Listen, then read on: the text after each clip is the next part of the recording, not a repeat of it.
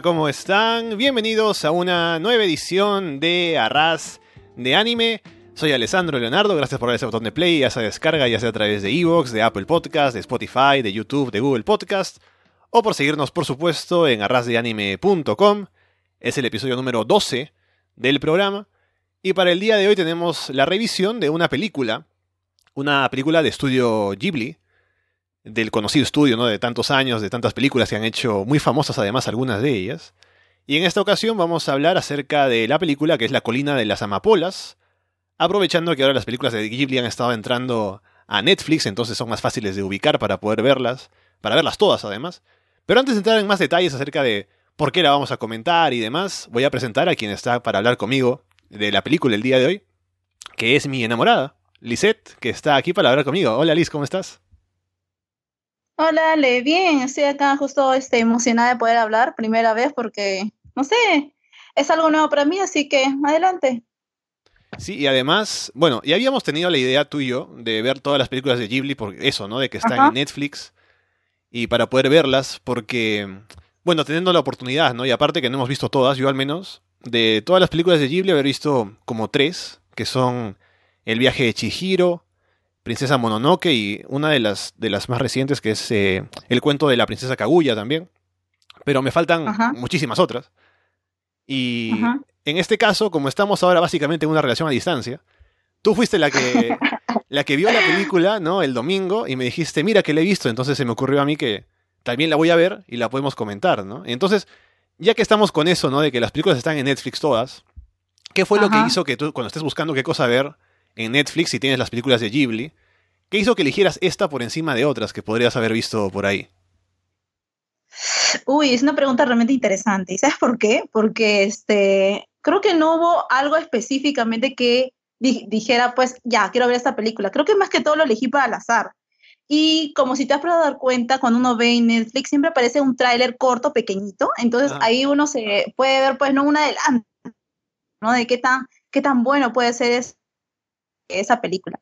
Y de todo lo que así nomás rapidito lo pasé, porque justo estaba viéndolo en familia, eh, vi eh, La colina de las amapolas y me llamó la atención, uno primero el nombre y el otro pues este, más o menos el tráiler. Y decidí, pues chévere, ¿no? Y encima este, el, soundtrack, o sea, el fondo de la canción, que también apareció en el tráiler, entonces me llamó la atención.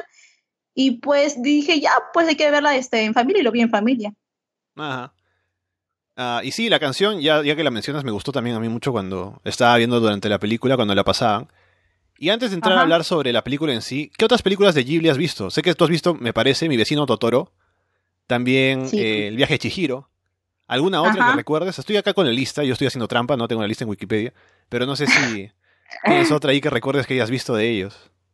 Mira, tú, tú, acabas de mencionar, sí o no, de que has visto tres. O sea, yo estoy igual que tú, porque ah. no soy de ver tantas películas animes, sí he visto lo que son este, eso de los ánimos en sí, que son en capítulos, sí, pero en películas no, he visto como te, o sea, acabas de mencionar, ¿no? El viaje Chihiro, Totoro, y, ahora recién lo que es La colina de las amapolas. Mm. Por ejemplo, tú has mencionado otras dos que tú sí has visto, y yo, bueno, yo todavía no la he visto recientemente, entonces, tal vez en un futuro, ¿no? Tal vez lo vea, tal vez.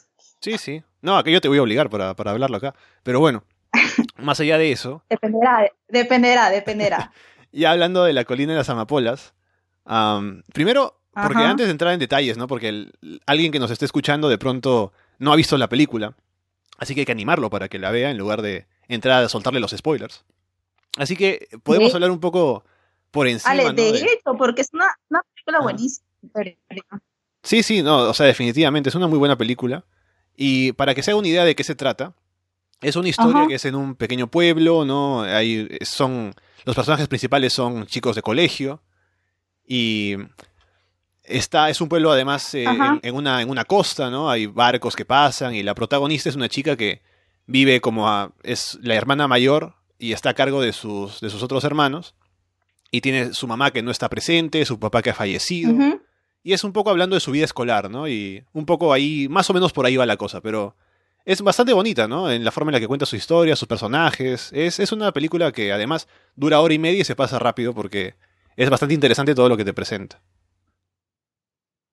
¿Sabes lo curioso que me llamó bastante el momento de que estaba viendo la película? Es porque es una trama muy sencilla, pero así de sencilla tiene este, em, es como recordar aquellos momentos escolares o etapas escolares de uno donde todo chiquillo, todo adolescente pues se aventuraba, ¿no? A hacer este, grandes cosas, a salir mejor o las preocupaciones que uno tiene que resolver. Por ejemplo, la chica que, bueno, tuve que indagar un poquito porque no me acordaba muy bien su nombre, que era Umi, pues este, se ve que tiene una gran carga porque muy aparte, como lo acabas de resumir, así grande rasgo lo has resumido, eh, la chica, este, o sea, aparte de que cuida a su familia, que está con sus hermanos, porque su mamá no está ahí en su casa, eh, también atiende pues a las demás personas que viven ahí en ese lugar, me parece que es como un hotel, como una pensión, algo así, y ella también tiene sus responsabilidades pues en el colegio, entonces hay tantas cosas que ella se le suman y es una chica muy responsable y llega en algún momento, alguna etapa donde este, se obstruye, uh, se obstruye en el sentido de que hay algo que cambia durante el transcurso de, la historia en sí, que cambia bueno en la chica. Y creo que tú también te has dado cuenta de eso. Claro, claro. Entonces, con eso dicho, ya ahí dejamos ¿no? esta introducción para que la gente vaya a verla, porque no es que sea muy difícil ir a verla, está en Netflix, es hora y media, es una buena película, así que vayan a verla. Entremos ahora a la carnecita, ¿no? A los spoilers. Eh, y me gustó eso que dices tú. Me gusta que en la primera escena de la película, ya solo con la forma en la que te presentan a Umi, ya te hacen saber exactamente de qué se trata su personaje, ¿no? Porque se ve que es como que muy responsable, que se levanta temprano, que no solamente cocina para sus hermanos, sino también para la gente que se queda en la posada, que baja ahí, ¿no? Les hace el desayuno a cada uno. Y además se va al, colegio, ¿no? Después tiene sus responsabilidades también siendo escolar. Y solo con esa, con esa primera imagen ya te das cuenta de que es una chica responsable, ¿no? Bastante seria, ¿no? Que tiene, pues, que es muy, además, eh, comedida, ¿no? Que está atenta a las cosas de la casa también. Y ahí te marca e, e, ese rasgo de su personalidad, ¿no? Y por eso también más adelante en la película, cuando se ve que algo impide que pueda seguir haciendo las cosas como las hacía antes, te das cuenta de que ha habido un choque, ¿no? Sí, este, de verdad, es que es, es, una historia simple, como te dije, pero es muy, este, muy interesante. O sea, a partir de lo simple, cómo es que se va estructurando pues la, la historia en sí. Y es lo que más me llamó a mí la, la atención en esa, en esa novela que es de, de, de anime. Pero es, es, todo muy interesante. Y como te dije, este, el personaje fue cambiando poco a poco porque sé que es, este es uno de los personajes que a mí me gusta, inclusive a mí me gustan ese tipo o esas características de, de, personajes, ¿no? Personajes con una personalidad o con una, este, una fortaleza en sí de poder hacer varias cosas al mismo tiempo y estar pendiente de todo. Bueno, es lo que yo creo. Sí, sí, no, y tienes razón. Y aparte, ahora que lo mencionas, yo voy a saltarme al final casi de la película, no me importa, ¿no? Porque ya estamos en spoilers, pero cuando estamos, eh, o sea, ella, ella tiene esta personalidad, ¿no? Que, ya, ya hemos dicho que es así, ¿no? Muy responsable y todo. Pero cuando llega el momento en que su mamá regresa a la casa, em, y cuando ella habla con, con, su mamá, ahí se ve, porque durante toda la película ella se mantiene como que súper, em, como que fuerte de voluntad, ¿no? No demostrando ningún tipo de debilidad ante los demás, ¿no? Manteniéndose callada, ¿no? Seria.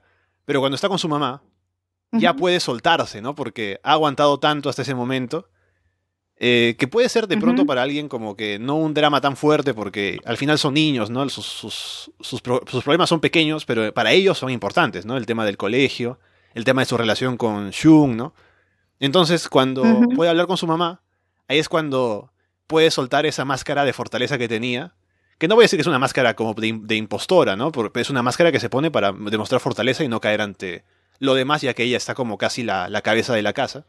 Pero cuando está con su mamá allí, ahí se puede soltar, ¿no? Y llora, llora bastante fuerte encima eh, sobre ella, ¿no? Cuando tiene ese apoyo de su mamá que está ahí para ayudarle. O sea, no me acuerdo de esa parte muy bien. Es que, como te dije, lo vi el domingo y más o menos estoy acordándome de, lo, de lo, que he podido rescatar. Pero es, es como estás diciendo, pues, o sea, en este caso, Umi cumple la función de una madre, como una madre sustituta más que todo para sus hermanos. Bueno, yo lo veo así porque, o sea, viendo su mamá, su mamá no está presente, entonces cuida a sus hermanos más pequeños que ella, está también su abuelita, entonces tiene una gran responsabilidad y es lo que más resalto de este personaje. Y muy aparte, después pues viene lo, lo de las situaciones este, y el, bueno, y el roce que tiene con este caso con Shun. Entonces, este, o sea, sí que hay bastante porque ella misma se entera también de que bueno, el gran secreto familiar, por así decirlo, ¿no? Mm. Lo cual tampoco por aquí se me había pasado. Yo pensé que solamente era una historia así, este, o sea, de adolescentes y eso es todo.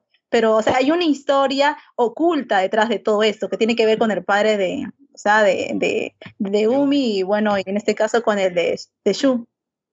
Sí. Y ya que estamos hablando de Shun, podemos hablar un poco acerca de lo que pasa en el colegio. Porque él es un chico que es uno que está también allí en, en el colegio con ella. No están en la misma clase porque no se conocen así directamente. Pero lo, lo primero, la primera cosa que sabemos de Shun, porque lo vemos también, o sea, de perfil primero en el barco cuando recién empieza la película, pero no sabemos qué es él. Pero luego lo que se ve es que él le dedica un poema a ella, ¿no? En el periódico de la escuela que él es uno de los que lo dirige, ¿no? Dentro de, de los talleres. Sí, eso fue el inicio, sí, pues, porque ella, recuerdo que inicia la película, a ver, déjame ver, cuando ella está izando las banderas, pues, y, y luego va al colegio y le dice, no, Umi, mira, te han escrito nuevamente un poema, y hace referencia cuando ella, pues, este, iza la bandera, ¿no? Le dedica a ella. Me parece muy romántico, muy lindo, este, esa parte, bueno, lo digo desde mi perspectiva femenina, pero Sí, me sí. parece muy bonito este, ese, ese, ese segmento, ¿no? Y ella sabe, ella no sabe quién es, ¿no? Tal vez sea, o se refiere a otra persona, pero cuando eh, menciona de las banderas que simbolizan algo, entonces inmediatamente supo que se refería a ella, ¿no? Inclusive Claro. en un momento estuvo un poco reticente a creer lo que era para sí misma, pero bueno. No, pero estaba claro porque lo de las banderas, ¿no? Y aparte que lo de las banderas es muy importante para ella porque es el recuerdo de su papá, ¿no? Que él fue quien le enseñó a, a el lenguaje de las banderas, básicamente, ¿no? De qué significa eh, tal bandera, ponerla, ¿no? Y es un lenguaje de marineros. Y entonces, también como Shun tiene un papá que se dedica a, a eso, es que él entiende, ¿no? Y sabe eso y por eso también le responde. Aunque ella no lo pueda ver por la distancia, desde su casa hasta el puerto, hasta el, hasta el mar, eh, él le responde, ¿no? Y por eso él se había fijado en las banderas, ¿no? Tal vez otro no se habría dado tanta cuenta porque no sabría un poco el significado, ¿no? De eso, pero le llamó la atención a él y lo puso en el poema, ¿no? Y claramente es para ella, ¿no? No, ju- justo lo que estás mencionando ahorita, hay algo curioso. Si ella, pues, no veía eh, quién era la persona o cómo es que se da percatada de que cuando, o sea, en qué momento izaba las banderas, porque era en una hora, en un momento fijo del día, en la mañana, nada más. Y cómo él supo de que era ella misma, o sea, la misma chica, y si fuese una chica, tal vez hubiese sido un chico, Oh. el que estuviese izando las banderas, ¿no? O sea, no, justamente en el poema, cuando escribió el inicio, se refería a una chica. ¿Qué hubiese pasado si no hubiese sido una chica? Porque él no sabía de quién era. Y hubiese No, sido en este caso un varón. No lo sea, sea, o yo me estoy confundiendo colegio- tal vez en esa parte. Pero yo me imagino que como están en el mismo colegio, sí sabrá, o sea, no se, no se llevan, no es que se conozcan, pero se debe saber que ella es quien iza las banderas, ¿no? Porque sus amigas sí saben.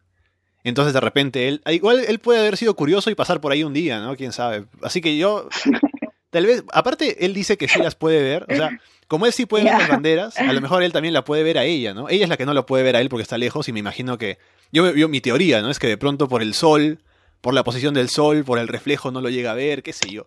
Pero él sí la No, puede ver a ella, ¿no? Ale, escúchame. Ah. En la última parte, y eso sí estoy clarísima, en la última parte cuando ella, pues los dos van a ver este al papá, eh, o sea, de, del chico, ella se sube al barco de, de él para regresarse a su casa. Y justo en ese momento, cuando está cruzando, eh, ve su casa, solamente su casa, y solamente se ve las banderas. En ningún momento se ve eh, a una persona que puede izar las banderas. Entonces, solamente se ve la, la imagen de las banderas y la casa. Ah, ah, O sea, hay una parte alta. No se Ya llega a observar este en sí, o sea, una parte baja de la casa para saber de quién, ¿no? Es el que está haciendo, es, es- es- o sea, las señales con las banderas y todo eso. Ah, está bien. Pero yo igual pienso que lo puede haber averiguado, ¿no? Que habrá dicho, bueno, ¿quién pone las banderas? Ah, es esta chica, le voy a dedicar un poema, ¿no? Yo pienso que sí se puede averiguar, ¿no? Es que eh, a, a la- a- a lo ciego no hayan mandado el poema y de pronto era un chico, ¿no? Imagínate. Pero bueno, eh, lo que pasa con todo esto es que esto nos conduce a otra de las tramas importantes de la película, que es este edificio que es de los talleres, ¿no? En la escuela, que le llaman, el, según la, los subtítulos en Netflix, le ponen el Quartier Latín, ¿no? Que es este Ajá. edificio viejo en el que está esa gente, ¿no? Esos chicos en sus talleres diferentes de diferentes cosas. Y al inicio, la forma en la que se conocen, básicamente, o en la que se hacen más cercanos, es cuando él, por algún motivo que no sé, no, no, no recuerdo que lo hayan explicado por qué lo hicieron, debe ser para un tipo de campaña publicitaria, ¿no? Porque lo que quieren es que no se derribe ese edificio que lo están considerando derribar para construir algo nuevo, ya que está viejo y está mal conservado. él como que hace algo de lanzarse hacia el pozo en el medio de la escuela, ¿no? Y no le sale bien el salto, además se cae, ¿no? Y rebota y qué sé yo, pero al caer ahí y Umi se acerca para ayudarlo, ahí es como que se conocen o se ven más de cerca, ¿no? Y de pronto eso hace que Jun sea famoso en, la escuela, ¿no? Por ese salto que hizo hacia el pozo. Claro, o sea, ahí la idea más que todo era para llamar la atención de los demás, este, de, de los demás alumnados, porque, o sea, como tú me acabas de mencionar, la casa iba a ser destruida, o sea, derrumbada.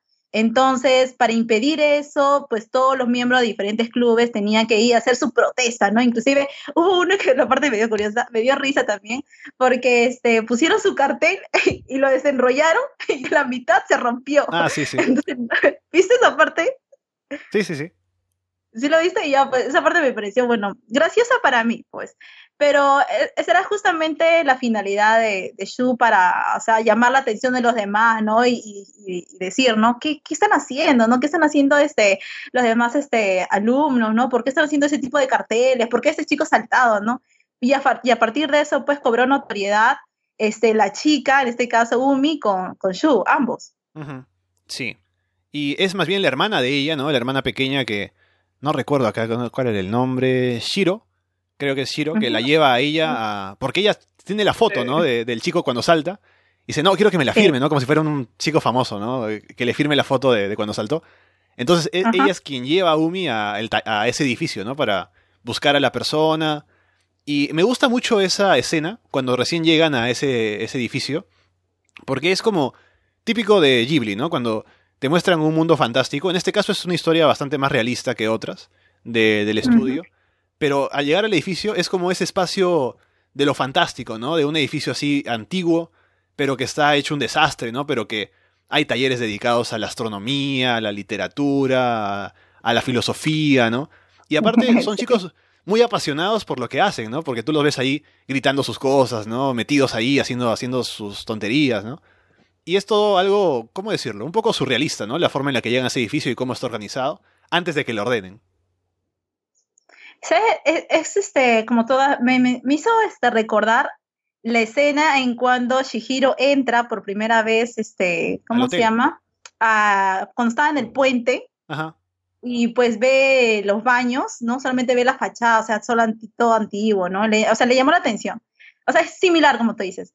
Y es curioso porque es un club, inclusive cuando ella entra, Umi entra con su hermana, está una, es una asquerosidad, de verdad, porque es un club donde solamente hay chicos, hay ninguna chica, entonces está todo sucio, todo tirado, y, ella hace la observación, ¿no? Este, o sea, este lugar debería limpiarse, dice. Pero, este, inclusive para poder llegar, ¿no? Y que la hermana, este, tuviese su autógrafo, ¿no? ella tuvo que pasar por diferentes clubes, ¿no? Y en cada uno de ellos vamos viendo, pues, este, el mundo en el que vive cada, cada uno, ¿no? Cada grupito pequeño, porque es pequeño, como no tienen tantos miembros, por ejemplo, de filosofía solamente había uno. y eso fue lo, curioso para mí. y, y el costadito decía justamente este, las palabras, eh, ay, se me fue ahorita de la mente, no me acuerdo. ¿No era la de Descartes? Pienso, pienso luego existo. Ajá, y todo ese, ese, se me fue ahorita. Pero bueno, esa era la frase, ¿no? Haciéndolo o aludiendo pues eh, a lo del club de filosofía. Pero en sí este, es, muy, muy curioso viendo cómo en un edificio tan grande puede albergar diferentes actividades académicas, clubes que realmente prontamente se podría después derrumbar y destruir, ya que tienen, quieren derrumbar ese edificio. Sí.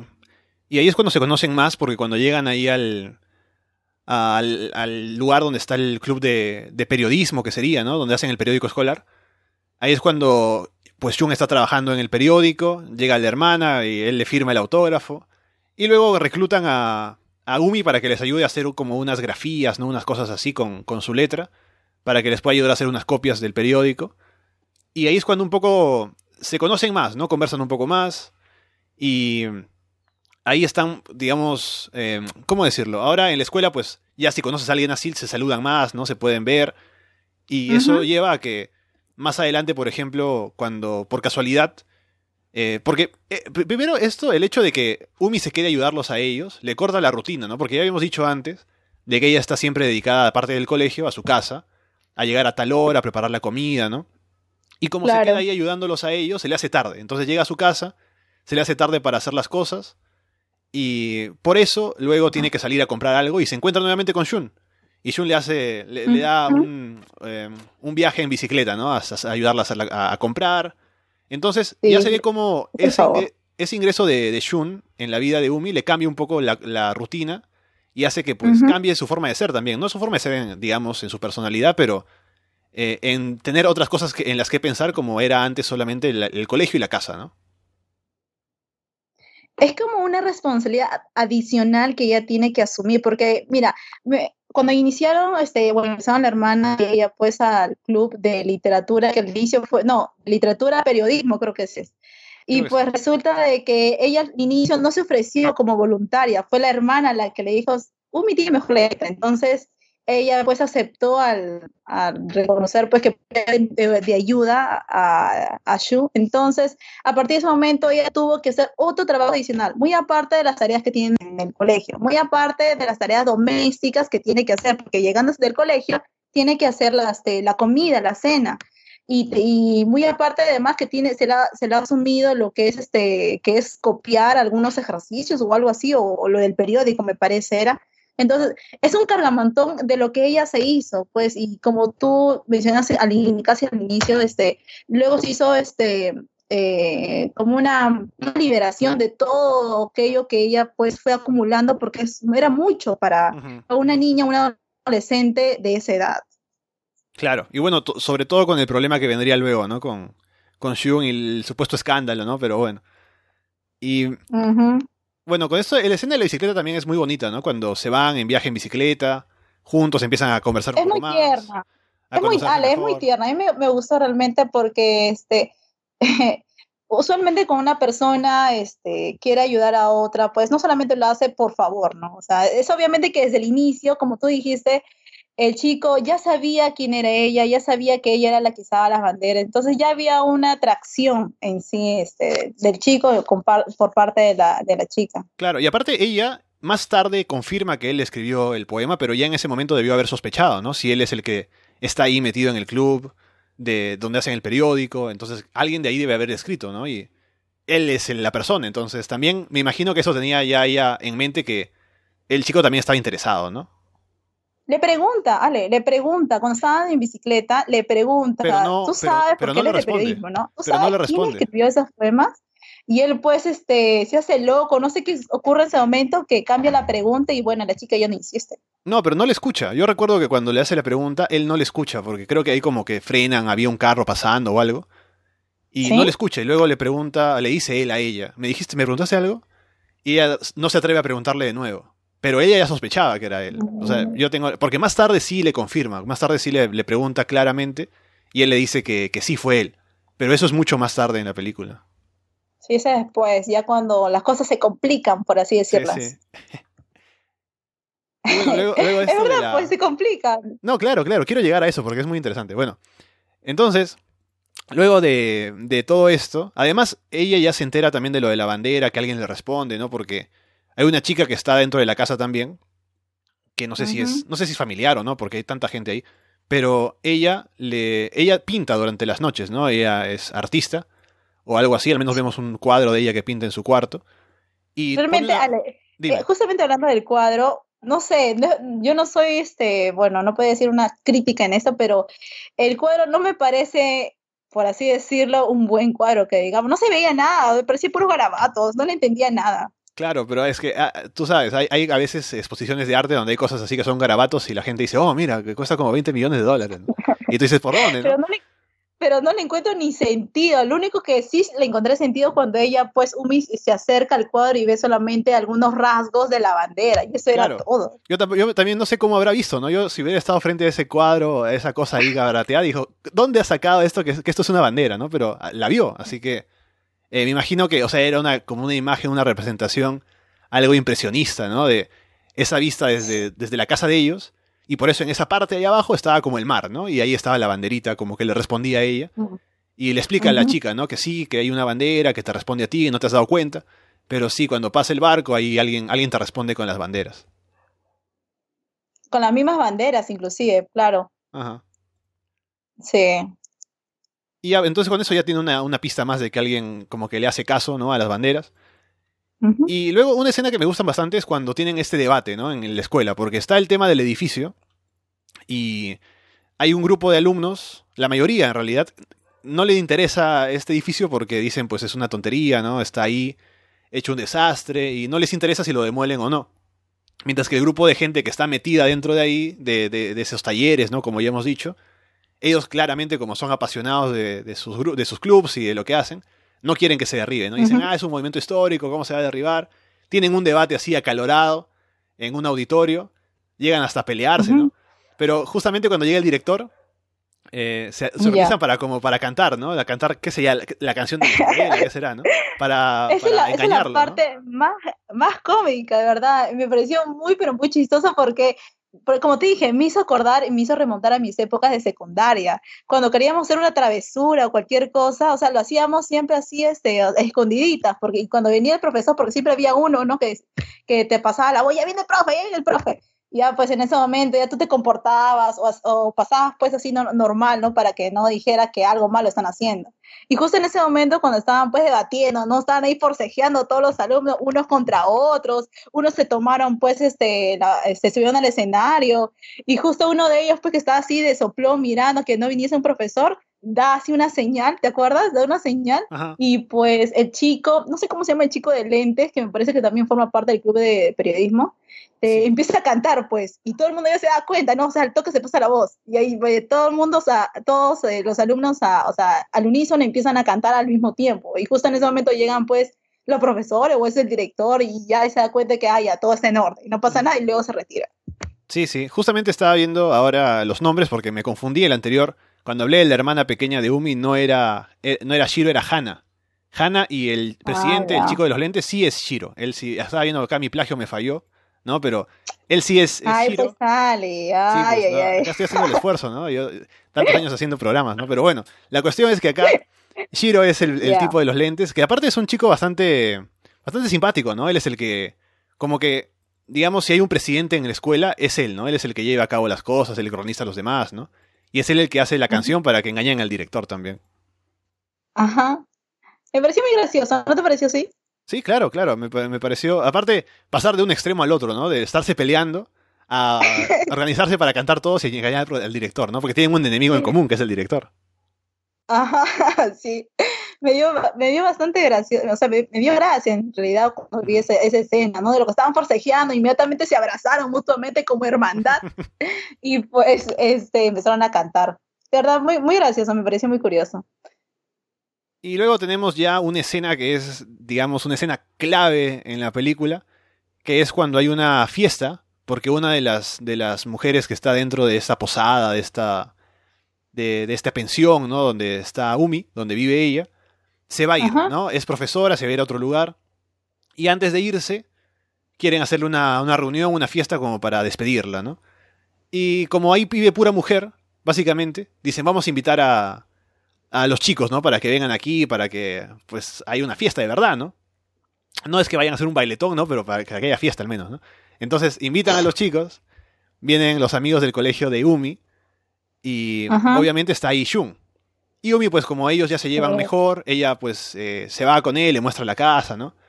Y la- lo lleva a que, a que vean las fotos de la familia de ella. Y ahí es cuando nos enteramos también nosotros porque él le pregunta a ella dónde está su mamá, le dice que no, no está aquí, está de viaje. Y su papá falleció durante la guerra de Corea, que él era un eh, barquero de un barco de suministros y lo hundieron, ¿no? Y falleció el padre de Umi. Y Umi le muestra Dice la foto. que llegó, sí, dice que llegó a capitán, o sea, según la historia y lo que dijo pues la misma este, chica, o sea, llegó a capitán y justo pues cuando llegó y lo ascendieron, me parece, pues en ese momento falleció, murió, ¿no? Su papá. Y cuando Umi le muestra las fotos a Shun, saca una que dice, esta es mi favorita, ¿no? Porque Shun primero se interesa por ver las fotos, y cuando le muestra, este es mi papá, eh, Shun lo ve y como que lo reconoce, ¿no? Ahí te das cuenta de que algo está pasando, ¿no? Que por, por qué hay esa duda en la cara de Shun. Y luego cuando le muestra otra foto, eh, Shun la ve y también como que algo, algo ahí ve y se da cuenta de algo, pues que no sabemos. Y después cuando él se va a su casa, eh, muestra que él también tiene la misma foto. O sea, la, misma- la foto que ella tenía, que Umi tenía en su casa, él también la tiene. Ajá. Y, y ahí empieza pues esta, esta trama en la que finalmente descubrimos, cuando Shun habla con sus, con sus papás, ¿no? Y todo, de que el padre de Shun, supuestamente, es también quien sería el padre fallecido de Umi. Que era, acá te lo tengo anotado, es... ¿Dónde está el nombre este? Del padre. Ah, ah, ah, ah. Lo tengo acá, allá. Ah, Sawamura Youchiro. Es el, el padre de ambos, supuestamente. Entonces son hermanos y su relación es prohibida. Sí, o sea, mira, cuando vi esa parte y llegó pues esa escena, yo, pensé, como te dije, ¿no? O sea, era solamente un amorío entre adolescentes, una vida escolar, o sea, ahí quedaba, dije, ay, ya, o sea, pensé que era una, historia simple, pero luego se entreteje el problema en sí, y ahí es donde surge el problema, porque este, Shun se da cuenta de que la foto que ella tiene, él también lo tiene, como lo acabas de decir, y me resultó bastante curioso. Dije, ¿por qué? Algo pasa. Dije, inmediatamente ya mis, mi, o sea, mi sexto sentido dije, ah, algo va a pasar. Entonces, más me emocioné en, esa parte. Y es cuando corrobora y, menciona a él que su verdadero padre, o sea, que él y, la, y Yumi tienen el mismo papá. Entonces, ahí viene el problema, porque en ese momento ya se estaban empezando a gustar ambos. Ajá. No, y, eh, o sea, está en un punto en el que ya es evidente que pues están ambos, o sea, uno le gusta al otro, ¿no? Y se ven constantemente, se buscan luego del colegio, ¿no? Y justamente por eso es más fuerte para Umi darse cuenta de que por algún motivo Shun empieza a evitarla, ¿no? Y no le dice por qué, pero como que le hace menos caso, como que no la no le presta atención como antes. Y en ese momento, pues es algo duro para ella porque me imagino que pensará, pues, ¿qué cosa ha hecho mal, no? ¿Por qué se ha, molestado conmigo? ¿Qué cosa ha hecho? Nunca lo, lo llega a encarar, hasta el final, o sea, al final ya de pronto lo, lo espera para hablar acerca de lo que está pasando, pero pasa un tiempo, ¿no? Y en ese tiempo ella se espera, dice que estará pasando, ¿no? Y es duro para ella porque, o sea, de pasar de, tener una relación así que como que sentía que estaba yendo bien, a que de pronto él le haga eso a ella, habrá sido fuerte, ¿no? Para, para ella, pues en esa edad, ¿no? Cuando está ya pensando en enamorarse de ese chico. Ale, es que, es que ella sintió pues el desprecio, o sea, el chico la estaba alejando y ella no sabía por qué. Entonces ella se sintió mal y decía, ¿cómo? Sí, o sea, si estaban hablando bien, se llevaban muy bien y ella sentía algo ya por él y ella se daba cuenta a su vez que él también. Entonces, de la noche a la mañana cambiar eso, ella se resiente. Entonces, ¿por qué? Inclusive ella trataba de acercársele y él la evitaba a toda costa. y, y él pues sabía el secreto y ella no. Entonces, y, justo para ese entonces ya estaban remodelando la casa, ¿no? El cuartier latín, ya estaban remodelando, estaban limpiando, o sea, se veían casi constantemente y a pesar de todo, él pues la evitaba y ella se sentía un poco ignorada ante todo. Pero ella seguía igual viendo, asistiendo, ayudando al club, a los clubes y todo eso. Pero qué pena por la chica en ese momento, dije, ay, qué pena, dije. Pero bueno.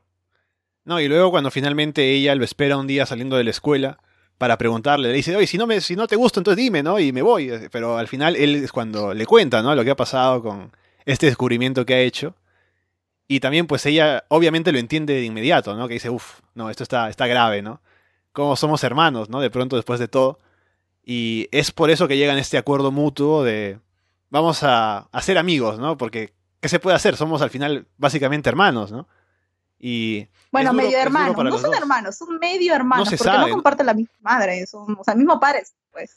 No se sabe, amor, porque al final, o sea, eh, ella le pregunta a su mamá, porque no sabe, aparte uno se pone a pensar, ¿no? Si tienen casi la misma edad, entonces...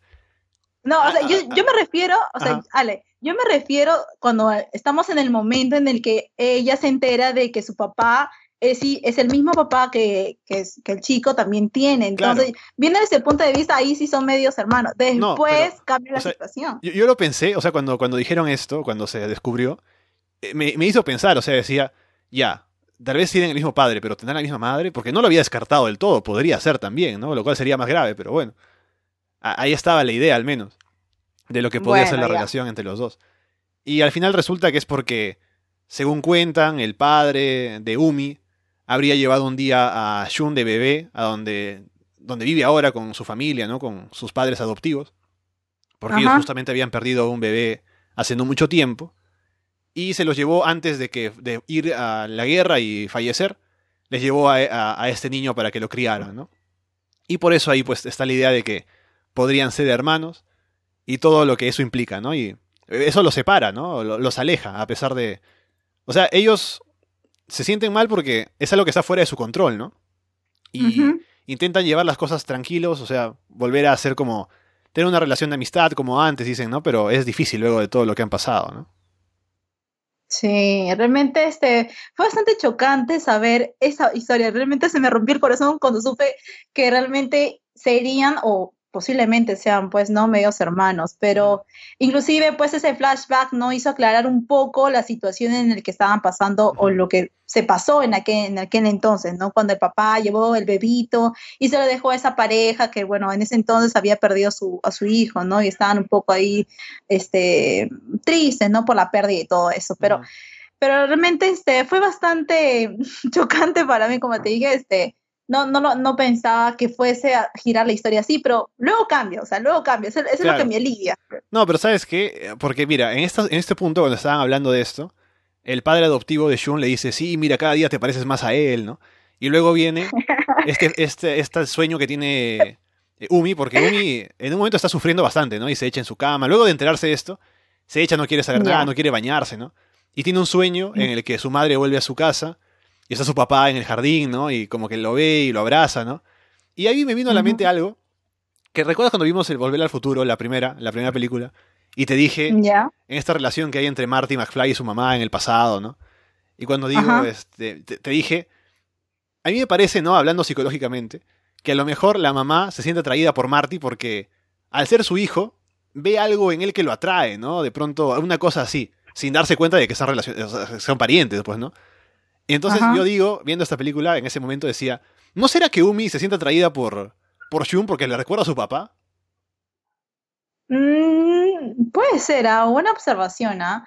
Realmente no me había puesto a pensar en eso, pero no, creo que más que todo fue porque la chica pues vio en él, al inicio le llamó bastante la atención cuando él se saltó, pues saltó de la ventana, ¿no? Todo mal, Ajá. mal, cayó, pero cayó al agua y ella le ayudó, ¿no? El contacto visual que hicieron al inicio, este, creo que fue todo eso, pero realmente no me había puesto a pensar en lo que tú acabas de mencionar, pero puede ser, ah, puede ser. Yo lo veía Todo por- vale. porque como él, como ella le extrañaba tanto a su papá, ¿no? Y pensaba en él y las banderas, ¿no? Y como ve que Shun también sabe las banderas y demás, de pronto dije, ah, a, a lo mejor es eso, pero bueno. Ese era solo un, un- un punto que nos dejaba ahí pensando en ese momento de la película.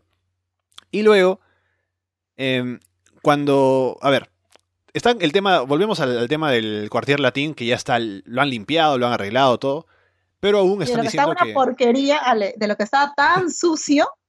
Disculpa la palabra, pero yo sí así No, directa, está bien. ¿verdad? o sea, de lo que estaba una porquería ese, ese edificio quedó impecable, porque todos ayudaron los chicos, las chicas también ayudaron con las limpiezas, entonces fue un trabajo mutuo de todo el alumnado, ¿no? Y el compañerismo que luego se formó y se forjó después de esas actividades. Porque después cada club empezó a tener, creo yo, que empezó a tener pues más miembros. Por ejemplo, en filosofía empezó a tener unos dos miembros más, creo. Entonces, me Creo que parece, sí. me parece genial. Sí, sí. Y cuando finalmente lo limpian y está todo ya presentable, ¿no? Después de todo, aparte esa, esa actividad de haber limpiado eh, este cuartier latín, hace que la gente del colegio, los otros alumnos, también se interesen en no demolerlo, ¿no? Porque todos participan en limpiarlo, en dejarlo bonito, ¿no? Las chicas también. Entonces, luego de todo eso, ya se convierte como en algo que eh, los chicos le tienen cariño, ¿no? Y no quieren que lo derriben. Pero a pesar de todo, el director dice que de todas maneras se va a derribar. Así que tiene que hacer algo, ¿no? Para evitarlo. Entonces, quienes son elegidos para viajar hasta Tokio, para hablar con el... ¿Quién? El presidente o una cosa así. eh, eran el chico de los lentes, Shiro, Shun y Umi, ¿no? Que son, para los alumnos, son los principales que están ahí, ¿no? Metidos en el asunto. Nadie sabe, ¿no? Que Umi y, y Shun pues están en una relación posiblemente incestuosa, ¿no? Así que los mandan juntos. Entonces se van todos a Tokio y encuentran al, al presidente este, hablan con él y lo convencen de ir al colegio, principalmente porque él habla con Umi. Eh, Umi le cuenta, ¿no? De su papá que falleció en la guerra y demás. Entonces este presidente, pues como es un buen tipo, decide cancelar sus citas para el día siguiente y va a ir a la escuela a ver ese edificio para, para ver si lo van a demoler o no, ¿no? Así que eso Muy es aparte que- de sí, eso, dime, dime. Ale, muy aparte de eso, creo que este, más que todo fue por la por el empeño que pusieron los chicos, porque como te dije, los tres venían de un lugar un poquito lejano, ¿no? Tenían que hacer el viaje, el recorrido, y como ellos no habían sacado cita con esa persona que era el presidente, que iba a ser el encargado de destruir ese edificio, entonces ellos esperaron, dijeron, ya vamos a esperar, no importa cuánto tiempo se demore el señor o el presidente, vamos a esperar para que nos atienda. Entonces ellos estuvieron ahí, ahí, está ahí, tras, tras, hasta que este, el presidente se desocupara cuando recién, ¿no? Tal vez el presidente le, dieron la noticia, ¿no? Hay un par de chicos afuera que lo están esperando para que, lo para que usted lo atienda.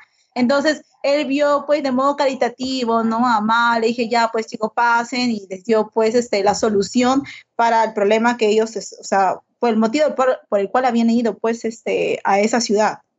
Claro, el presidente es buena gente, ¿no? Porque lo recibe, ¿no? Dice, ah, ¿por qué no están en la escuela? Ah, sí, yo también me escapaba, ¿no? Y luego cuando va al día siguiente a, a ver el edificio también como que le parece gracioso lo, raro que son algunas cosas, ¿no? Como que el tipo de, el chico del, club de filosofía tenga solo una caja ahí a un costado que sea su club y le dice, eh, ¿por qué no tienes un mejor lugar? ¿no? Y dice, ah, no, con un barril yo me conformo. Ah, Diógenes, jaja. Entonces ya, como que ese tipo de cosas le hacen, le parecen graciosas, ¿no? Ajá. sí.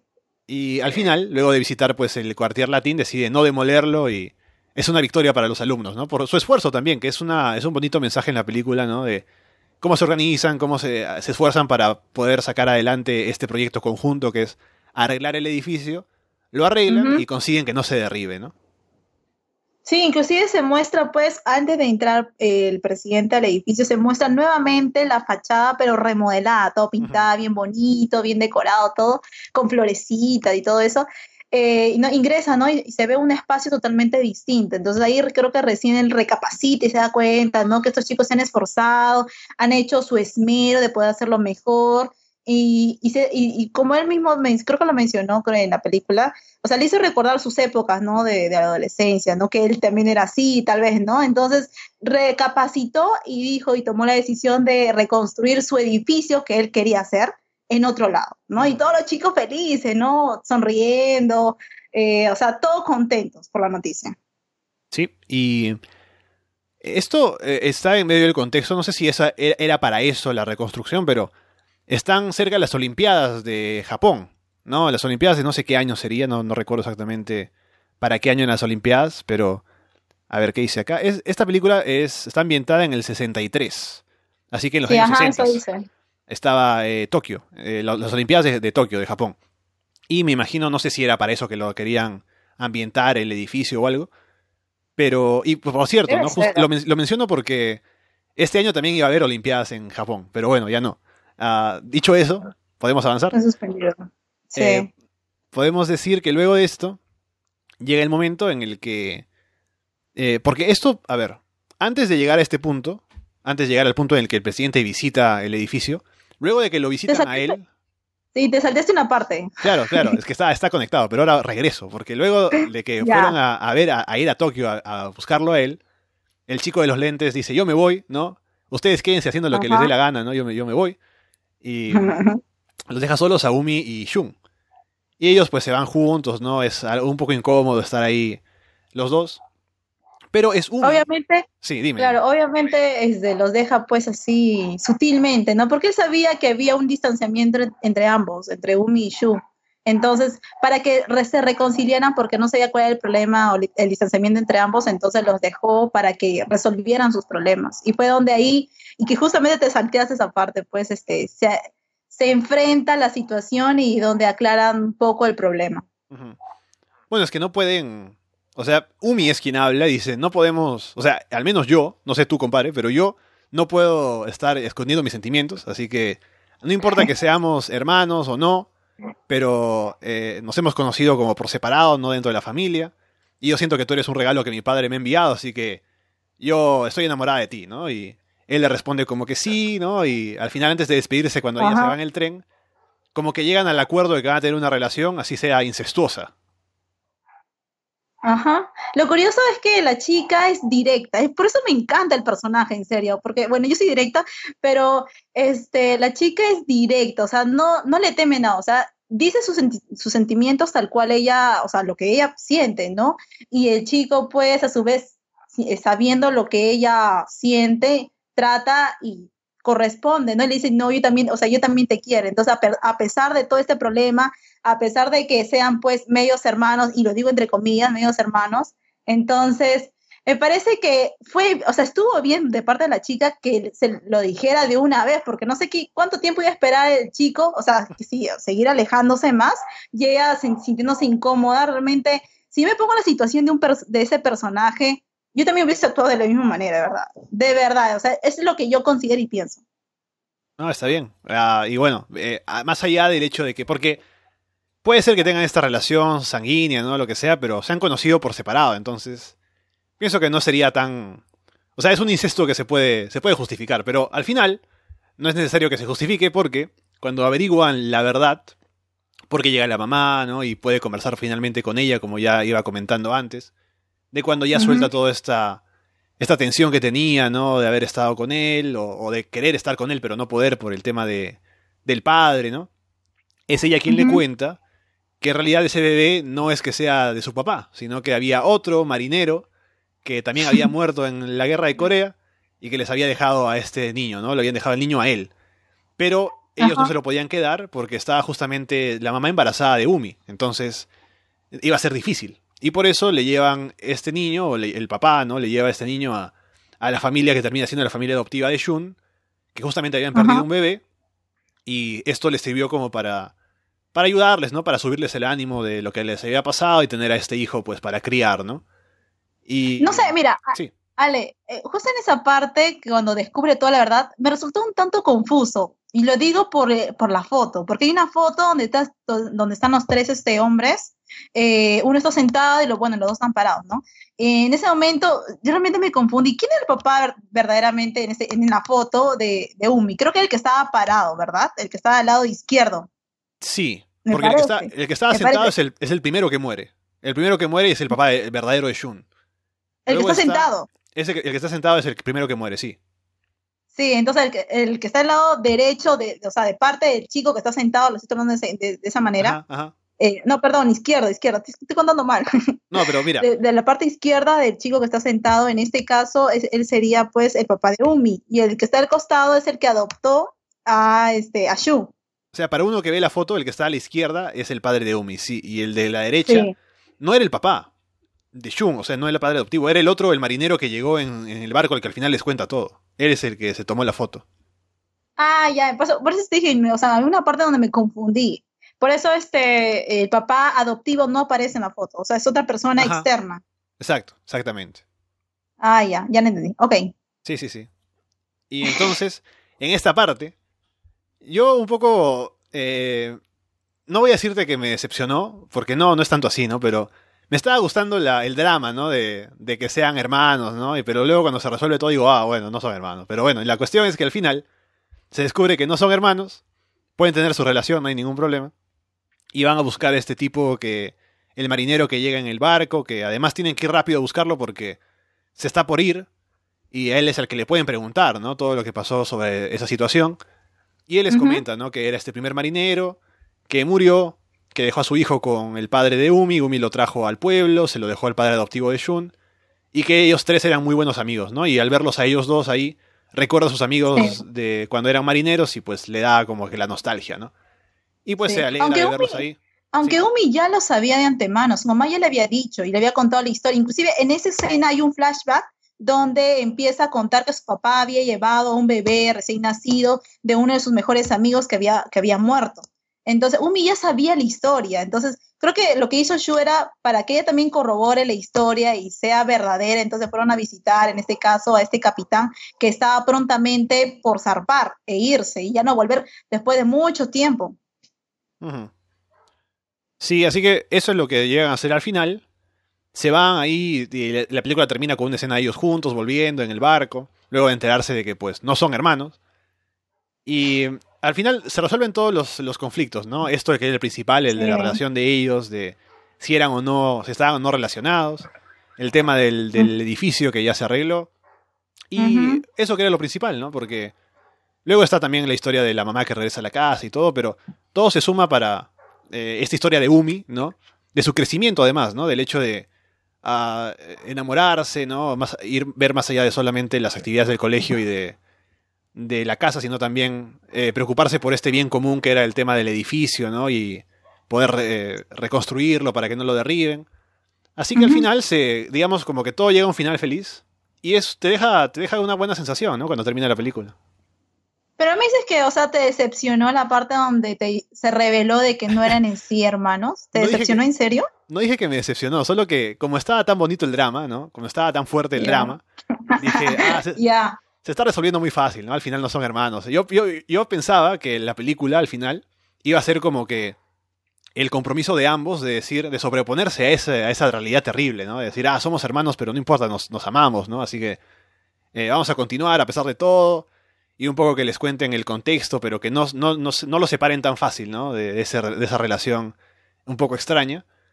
pero, Ale, o sea, sí lo aceptaron. O sea, llegaron cuando ellos mismos se encontraron. Claro, claro, Estaban en, otra, en otra ciudad, aceptaron mutuamente, revelaron sus sentimientos y a pesar de que eran medios hermanos, igual iban a seguir adelante.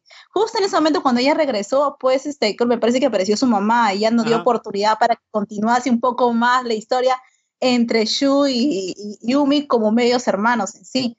Claro, Pero a mí no, me parece que fuese pues este, tan malo, ¿ah? No, no, yo no, lo, yo no digo que sea malo, yo lo digo desde mi perspectiva personal, del hecho de que me gustaba ese drama, ¿no? Porque es como ese tipo de, de situación tan, ¿cómo decirlo?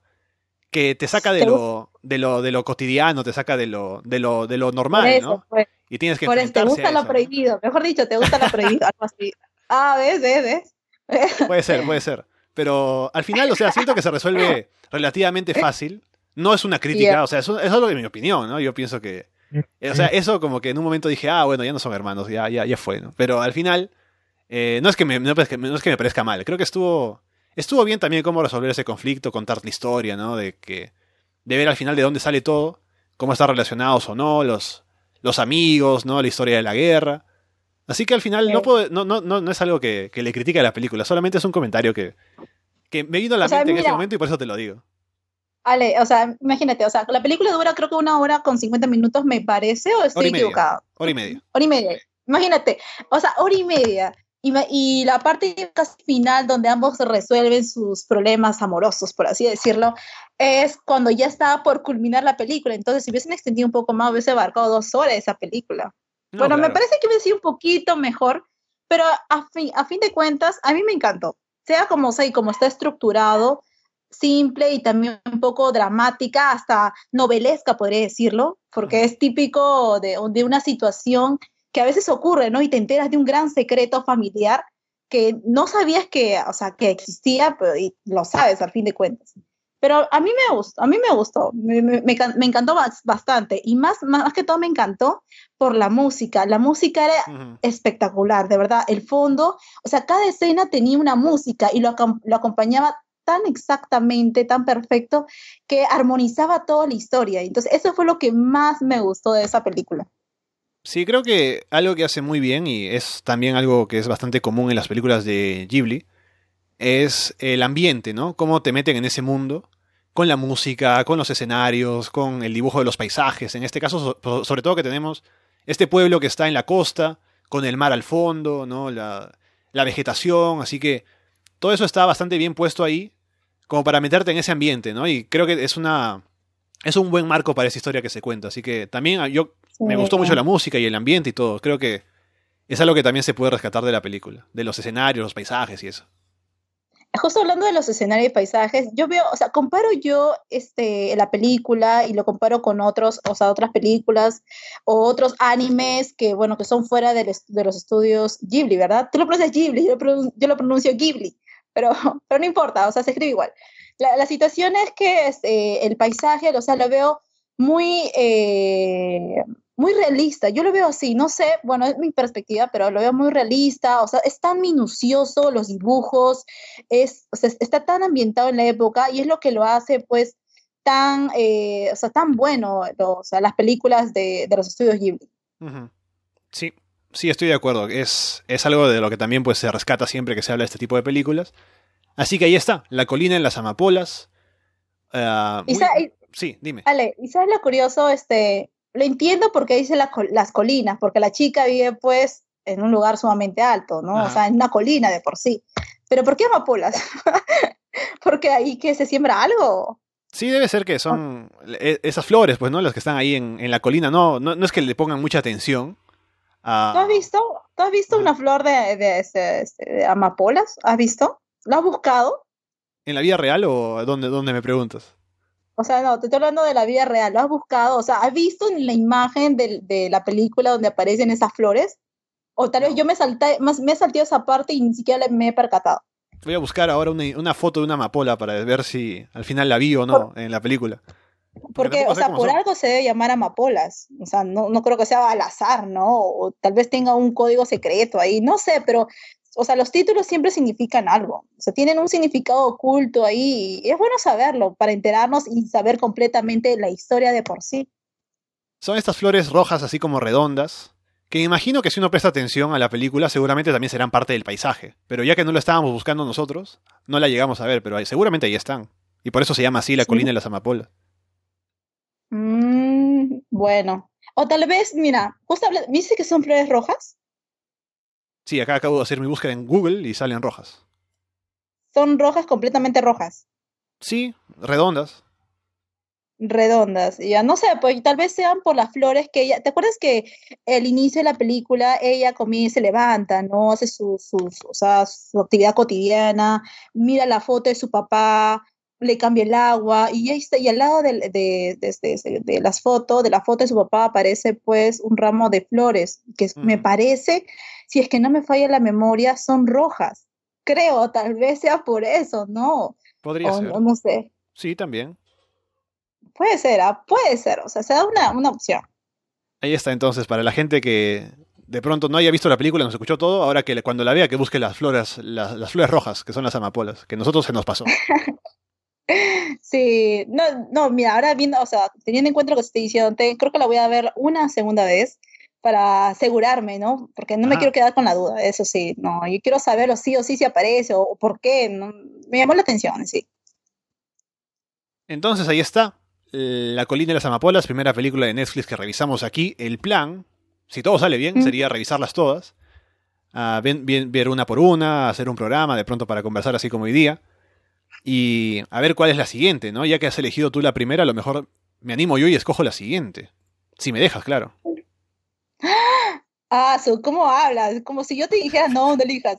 No, pues, este, o sea, eso fue de manera fortuita, te dije. O sea, escogí la Sí, sí. película al azar. No, ni en mí, o sea, estaba planeado que iba, iba a haber una película de los estudios Ghibli.